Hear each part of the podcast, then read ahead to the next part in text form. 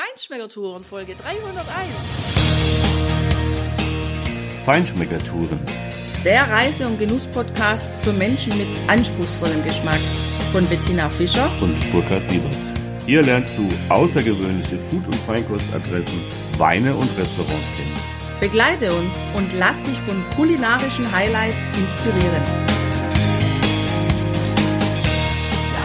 Ciao, buenos dias und schön, dass du wieder bei uns bist. Heute haben wir eine Perle für dich. Wir machen mit dir einen Stadtrundgang durch Salamanca. Diese Stadt, diese wunderschöne Stadt in Kastilien und Leon ist einfach eine super schöne Perle des Mittelalters, des Barocks, der Renaissance. Und ich bin schon einfach total begeistert, wenn wir hier oben gerade beim Einstieg für unseren Stadtrundgang stehen auf dem alten Turm der Kathedrale. In etwa zwei Kilometer Luftlinie entfernt sehen wir auf einem anderen Hügel gegenüber unser Hotel, den Parador. Und von dort aus natürlich diese wunderschöne Stadtansicht. Und es ist sagenhaft eine ganz tolle Atmosphäre in dieser Stadt. Die Stadt hat 150.000 Einwohner und 40.000 Studenten. Du siehst schon, da ist Leben, da ist was los. Und das wollen wir dir jetzt einfach näher bringen und dir Tipps geben und mit dir eintauchen in diese tolle Stadt. Und deshalb machst du heute mit uns die Tour durch diese grandiose Stadt vom Parador von Salamanca aus, der auf der anderen Seite des Flussufers auf einer Erhöhung liegt, von dem man einen grandiosen Blick auf die Kathedrale und viele andere Türme dieser Stadt hat. Ja, und du gehst da quasi vorne rein ins Hotel und hinten raus über den Garten. Da gibt's einen Weg, einen Fußweg nach unten. Und dann kommst du direkt an die alte römische Brücke, die du dann entlangläufst, um auf die andere Seite des Flusses zu kommen und hast halt immer wieder schon ganz andere Blickwinkel auf diese Stadt. Und insgesamt brauchst du vom Parador zu Fuß aus gesehen 15 bis 20 Minuten etwa, bis du unten an der Altstadt bist. Und da ist so eine kleine Erhebung, du gehst einen kleinen Berg hoch und kommst dann schon auf der rechten Seite zu der Straße, die ein paar Meter weiter nach hinten ins Art Deco Museum führt, in das LIS. Wenn dich das interessiert, dann ist das eine wirklich schöne Ausstellung. Wir haben nur mal reingeblickt, wir sind jetzt nicht reingegangen, aber allein die vielen bunten Fenster und die paar Ausstellungsobjekte, die wir dort gesehen haben, die machen echt Lust darauf, weil sie so herrlich farbig sind. Ja, und bevor du zu diesem Casa Lis kommst, was äh, wirklich sehr schön ist, kostet aber auch fünf Euro Eintritt pro Nase, finde ich eine ganz, ganz spannende Sache und wirklich auch sehr gut. Da gibt es nämlich das Generalarchiv des spanischen Bürgerkriegs in einem wunderschönen Gebäude auch. Das ist ein Dokumentationszentrum für die Historie. Da kommst du auch umsonst rein.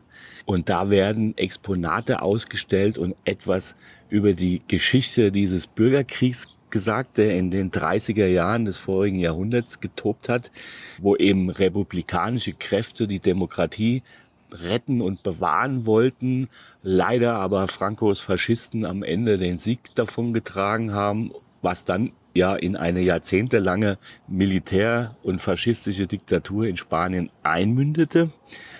Und es ist unheimlich spannend und bewegend auch zu sehen, wie dort junge Menschen gekämpft haben da ist auch das Bombardement von Guernica in Baskenland, was die Deutschen im Übrigen, die deutsche Nazi-Luftwaffe damals gemacht hat, dokumentiert. Äh, es gibt ein ganz, ganz bekanntes Bild von Picasso über diese grauenvolle Tat, dieses Bombardement. Das ist dort dargestellt mit winzigen Fotos von Soldaten, von Kämpfern für die Freiheit, von Häusern, von anderen Dingen. Also fantastisch gemacht, viele, viele andere Exponate. Also diese Ausstellung ist für mich ein Muss in Salamanca. Naja, für dich als Politologe ist ja klar, dass das für dich ein Muss ist. Nee, aber wirklich, das ist schon sehr schön gemacht. Da kann man sich echt einen Eindruck holen. Ja, und wenn man dann diese kleine Straße wieder vorgeht und dann doch lieber wieder den Weg nach oben läuft in Richtung Innenstadt, dann sind es auch wirklich nur ein paar Meter und dann stehst du umrandet von diesen ganzen sandsteinfarbenen historischen Gebäuden und natürlich der Kapelle. da läufst du übrigens direkt auf den Eingang unten des Turmes zu. Da gehst du rein und um die Ecke und da ist dann auch schon der Counter, wo du deinen Eintritt bezahlen kannst. Burkhard, was haben wir bezahlt? Hier haben wir vier Euro pro Nase bezahlt. Das ist aber jeden Cent wert, finde ich. Wir stehen ja hier oben auf dem alten Turm oder auf der Aussichtsplattform des alten Turmes. 200 Stufen sind es, die du hier hochgehen kannst oder musst. Es gibt keinen Aufzug, aber lass dich nicht abschrecken. Das ist ganz toll gemacht. Du wirst durch ja einstmals verfallene und auch zugemauerte Gänge, die sie wunderbar freigelegt haben und restauriert haben, über Etappen sozusagen nach oben geführt. Du hast immer wieder natürliche Pausen, zwei, drei oder so, weil da was zu sehen ist. Und Ein grandiosen Blick, ey, das war der Hammer.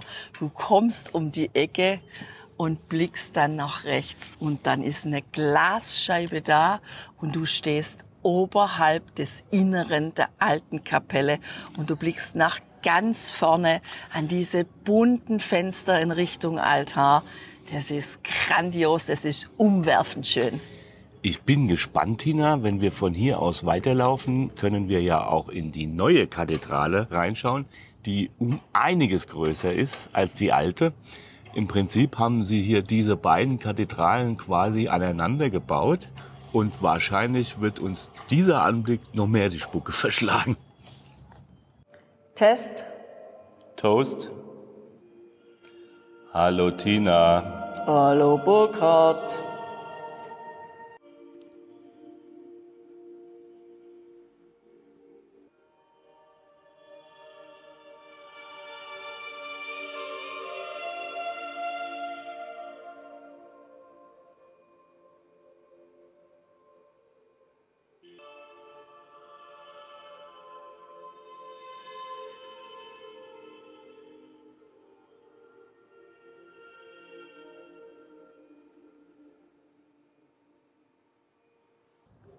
Hast du eben gehört, wie dieser Hall in diesem Raum wirkt und wie diese ehre, beruhigende, erhabene Musik klingt? Wir sitzen hier in dem Sala de la Boveda. Das ist im Inneren des Uhrenturms, des Glockenturms, auf der Ebene der Aussichtsplattform. Ein irre hoher Raum innen. Also ich schätze mal 15 Meter bestimmt keine Fenster, nix.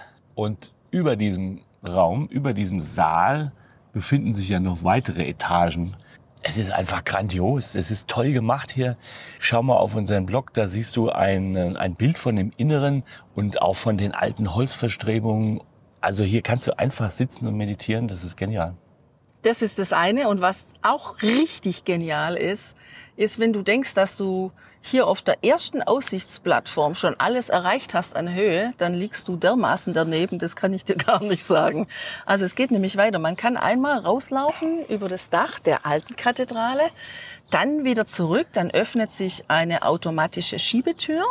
Und wenn du da durchgehst, da bist du dann total geflasht, weil da stehst du ganz oben unter der Decke auf einem sehr schmalen, vielleicht ein Meter, ein Meter zwanzig breiten Steinbalkon und du blickst runter in die neue Kathedrale, in das Innere der neuen Kathedrale. Und das sind Ausmaße, die sind für mich echt gigantisch und auch schon deshalb, weil sie mir mal einen ganz anderen Blick in eine Kathedrale erlauben, als den, den wir ja sonst immer haben, wenn wir unten durch die großen Portale eintreten. Das ist schon gigantisch. Aber auch das ist noch lange nicht alles, denn am Ende dieses Balkons, den gehst du ganz durch und ganz vor, dann kommt eine Wendeltreppe. Und wenn du dich traust, da hochzugehen, dann kommst du noch eine Etage höher. Also insgesamt kannst du hier sieben Etagen hochsteigen. Und dann, wenn du da rauskommst von dieser Wendeltreppe, dann hast du den Blick auf die andere Seite in die Innenstadt und auf das alte Universitätsgebäude. Und das ist schon auch nochmal sehr, sehr, sehr imposant. Ja, dann geht's einfach wieder zurück durch ein paar Torbögen, wo man sich auch echt bücken muss. Ganz am Ende dieses Torbogens, da könnte man noch einmal hochsteigen. Da geht's dann eine ganz schmale mit hohen Treppen, eine Wendeltreppe hoch und da kommst du dann hoch zum Glockenturm. Weil das eine Einbahnstraße ist, haben die das sehr gut organisiert. Da gibt's dann auch eine Ampel, da läuft eine Uhr und solange das rot ist, kannst du da nicht hoch und sobald es grün ist, kannst du da hoch. Ganz ehrlich gesagt, es hat mich schon gefuchst. Ich wäre schon gerne hochgegangen. Aber ich habe mich nicht getraut. Das war mir einfach too much. Also, ja, Tina, ich habe dir ja vorhin schon gesagt, also wenn wir in den großen Kathedralenraum reinschauen werden, dann wird das nochmal eine andere Dimension erreichen. Also da ist ja die alte fast wie ein Pförtnerhäuschen, ja. Und aber ehrlich gesagt, ich war auch heilfroh, dass die Ampel so lange noch auf Rot war dass wir ruhigen Gewissens uns selbst sagen konnten, ach, wir hätten es ja gemacht, aber wir konnten ja nicht. Ne? Also ein Hinweis, und das kann ich dir aus eigener Erfahrung und aus eigenem Empfinden mitgeben. Wenn du nicht ganz schwindelfrei bist, dann musst du schon ein bisschen Mut zusammennehmen, um dort oben zu laufen. Ja, wir haben es getan. Ich bin auch nicht ganz frei von Höhenangst. Ich gebe das offen zu. Aber es hat sich gelohnt. Nur du musst es wissen. Also wenn du da wirklich in Panikattacken verfällst, dann solltest du das vielleicht lieber bleiben lassen. Unbedingt, unbedingt. So, und die ganze Steigerei, die macht überhaupt durstig. Deshalb schlage ich vor, wir steigen jetzt mal die Treppen runter und begeben uns wieder unten auf sicheres Terrain in Richtung Innenstadt und vielleicht finden wir auch eine nette Bar auf unserem Weg zum Plaza Major um da vielleicht einen Kaffee oder ein Erfrischungsgetränk zu uns zu nehmen. Ja, aber ein Tipp, den müssen wir noch von hier oben geben. Nicht, dass wir das vergessen. Nämlich, wenn du hier oben stehst, etwas linke Hand, so halb links von der Kathedrale aus, ganz bis an die Stadtmauer oben gebaut. Äh, da geht die Stadtmauer auch richtig runter nochmal. Da gibt es einen wunderschönen kleinen Park oder eigentlich ein Klostergarten wahrscheinlich. Das ist neben der Herberge für die Pilger, die den Jakobsweg machen. Und das heißt Huerto de Calixto y Melibea. Also den solltest du dir auf jeden Fall mal anschauen. Der ist wunderschön gestaltet, wirklich wie so ein uralter Klostergarten mit kleinen Wegen zwischen ganz vielen Beeten, mit unheimlich vielen Kräutern und Blumen und Bäumen und, und sonstigen Palmen Pflanzen. Und Ja. oh, das ist echt ein Oase der Ruhe. Das ist eine Oase der Ruhe, überall Bänke, überall sitzen auch viele junge Leute, Studenten wahrscheinlich oder was auch immer. Auf jeden Fall, da kannst du wirklich sehr schön auch im Schatten einfach sitzen, Ruhe genießen, diese Pflanzen betrachten und dich des Lebens freuen. Aber wir Gehen, gehen die andere Richtung, raus aus der Ruhe, rein ins Getümmel. So machen wir's. Attacke. Wir haben es geschafft. Wir sind die Stufen wieder runtergekommen, heil und ach ja, auch ein schönes Gefühl, wenn man wieder unten ist und dann hat man hat festen Boden unter den Füßen. Also, wenn du da rausgehst aus diesem Eingang, wo es den Turm hochgeht und dann rechts gehst, dann umrundest du quasi diese riesige Kathedrale. Da findest du dann direkt auf der rechten Seite schon mal die ersten roten Eingangstüren, Portale, aber die sind geschlossen. Und da läufst du einfach noch ein Stück geradeaus, bis du wirklich an das äußere Ende der Kathedrale kommst und gehst dann rechts die lange Seite entlang dieser Kathedrale. Und da hast du einen wunderschönen Blick erstmal auf den Plaza de Anaya und auf das gegenüberliegende wunderschöne Gebäude der Palacio de Anaya, was heute ein Universitätsgebäude ist. Und wenn du dich dann umdrehst und dieses große rote Eingangstor siehst, wo dieser Wandschmuck ja aus Stein gehauen dieses Eingangsportal einmal umrundet, dann kann es ganz spannend werden für dich. Absolut.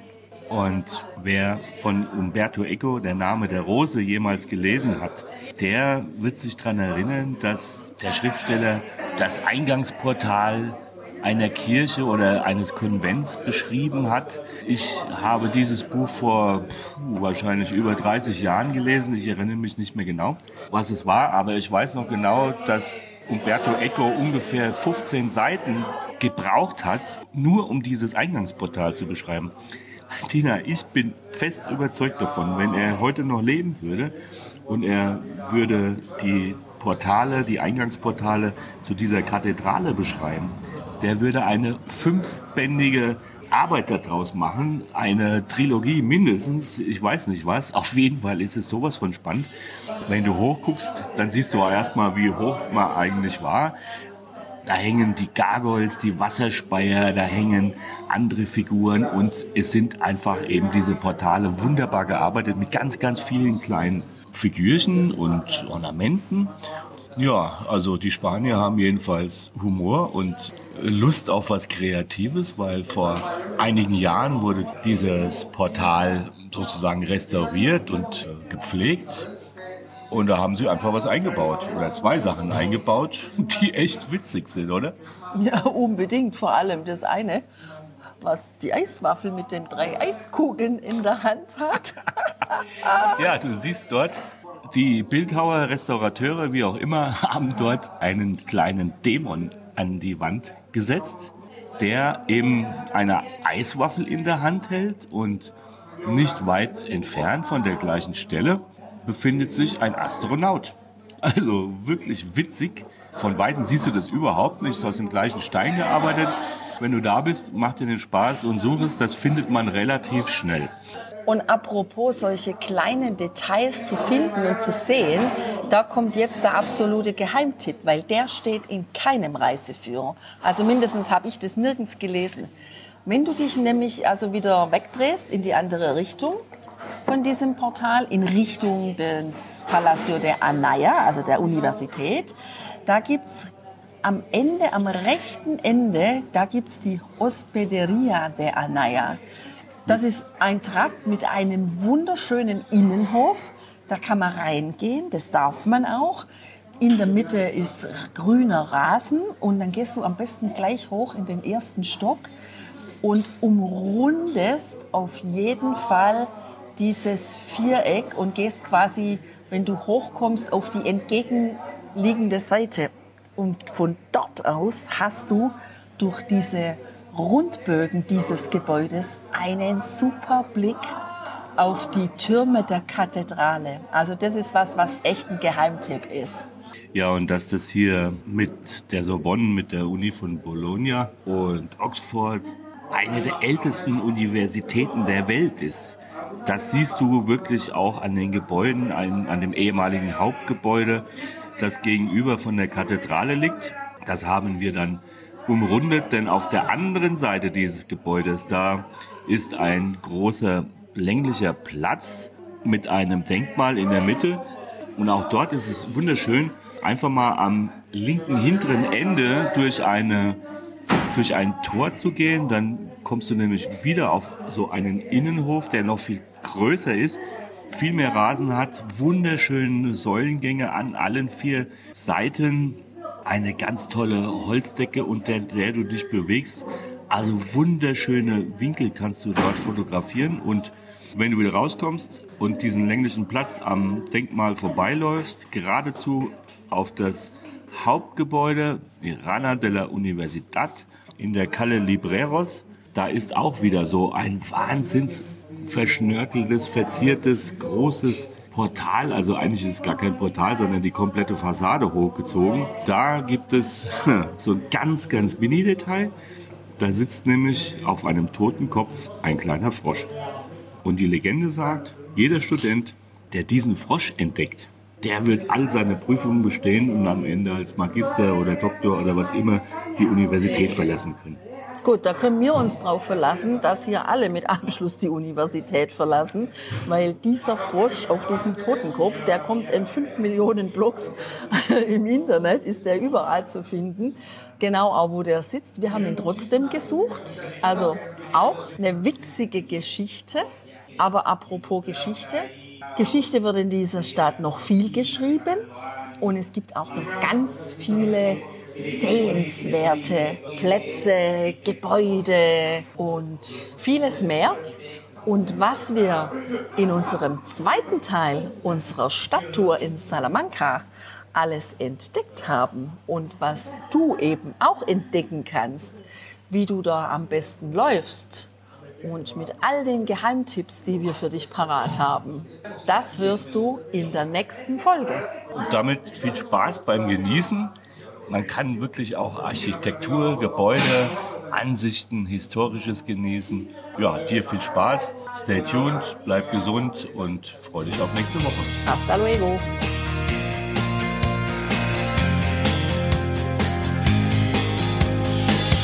Hier endet dein Genusserlebnis noch lange nicht.